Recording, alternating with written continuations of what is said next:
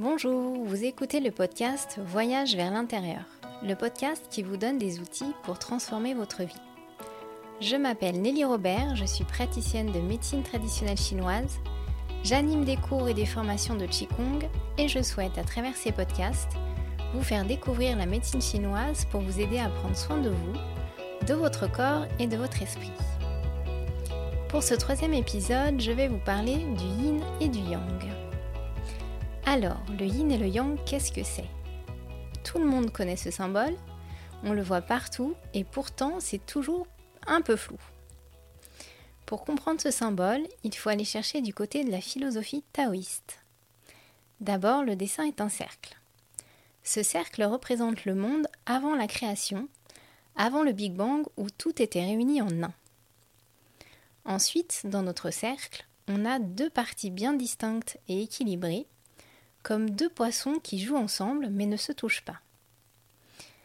Donc ces deux poissons représentent la manifestation de quelque chose. Du 1, de l'unité, naît le 2, le principe du yin et du yang. C'est une manière d'appréhender des phénomènes. Souvent, quand on veut expliquer qu'est-ce que le yin et qu'est-ce que le yang, on fait une liste avec des choses qui s'opposent. Par exemple, du côté du yin, on retrouve le sombre, le lourd, le dense, le passif, l'inconscient, l'intérieur, la femme, qui va s'opposer au clair, au léger, à l'éthéré, à l'actif, au conscient, à l'extérieur et à l'homme. Cette classification est intéressante pour comprendre la relation d'opposition entre le yin et le yang, mais elle n'est pas suffisante. Il y a aussi une relation de complémentarité. C'est leur interdépendance qui va générer le mouvement. Dans cette relation nécessaire, le yin se définit par rapport au yang et inversement.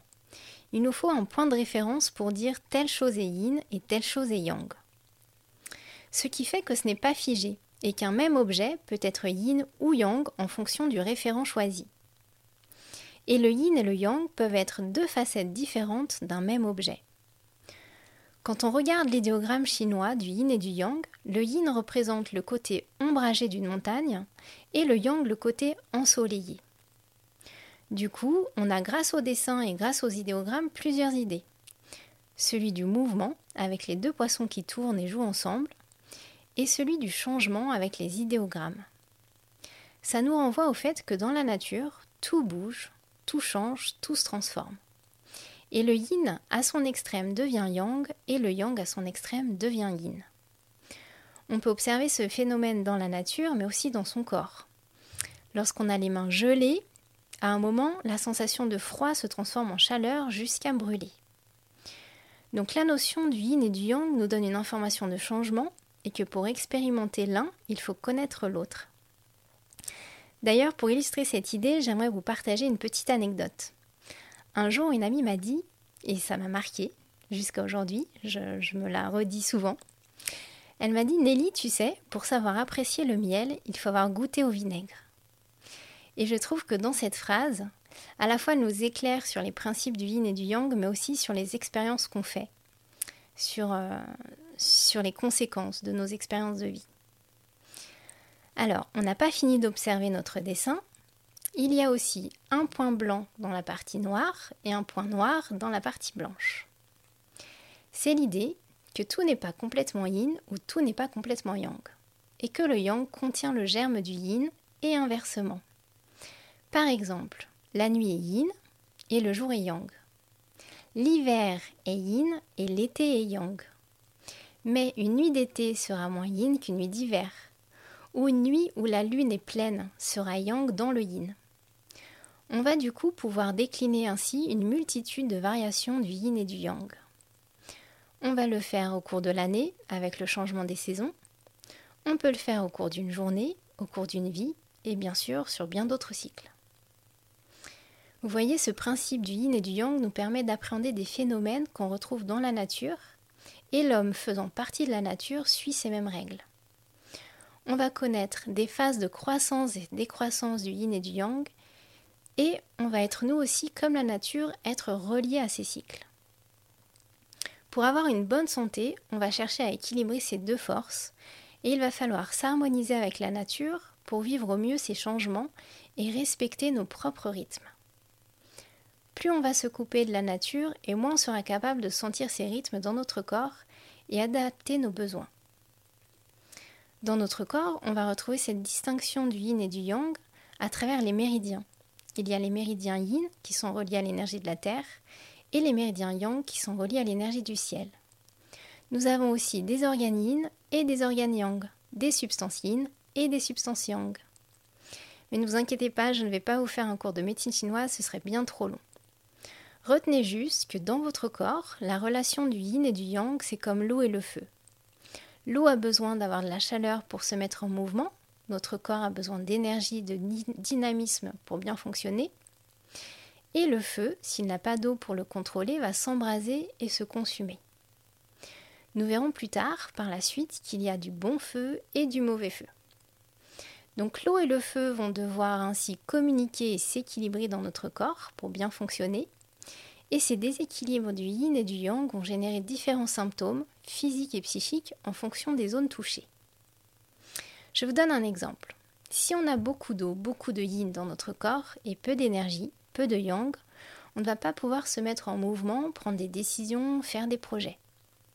Si au contraire on a beaucoup d'énergie mais peu de substance, de matière, eh ben on va partir à fond au début, mais on n'ira pas au bout des choses. On n'aura pas les ressources nécessaires pour aller jusqu'au bout. Ou alors, on peut avoir beaucoup d'idées et être très créatif dans sa tête et rien de mettre en place dans le concret, dans la matière. Pour apprendre, pour appréhender ces principes du yin et du yang et le comprendre non pas avec sa tête qui va rester juste à un certain niveau mais le vivre à travers notre corps, on va utiliser le tai chi, le qigong qui repose sur ces principes.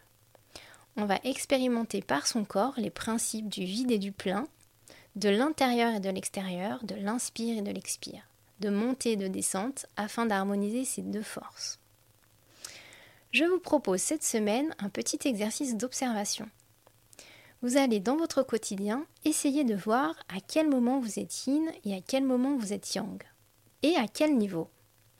Par exemple, est-ce que vous êtes agité à la fois physiquement et intérieurement, c'est-à-dire au niveau de vos émotions et de vos pensées, et vous serez alors très yang? Est-ce que vous êtes agité extérieurement mais cool et posé à l'intérieur, et là on pourrait dire que vous êtes yang et yin? Ou est-ce que vous êtes au repos extérieurement, mais ça bouillonne à l'intérieur et là vous êtes yin et yang.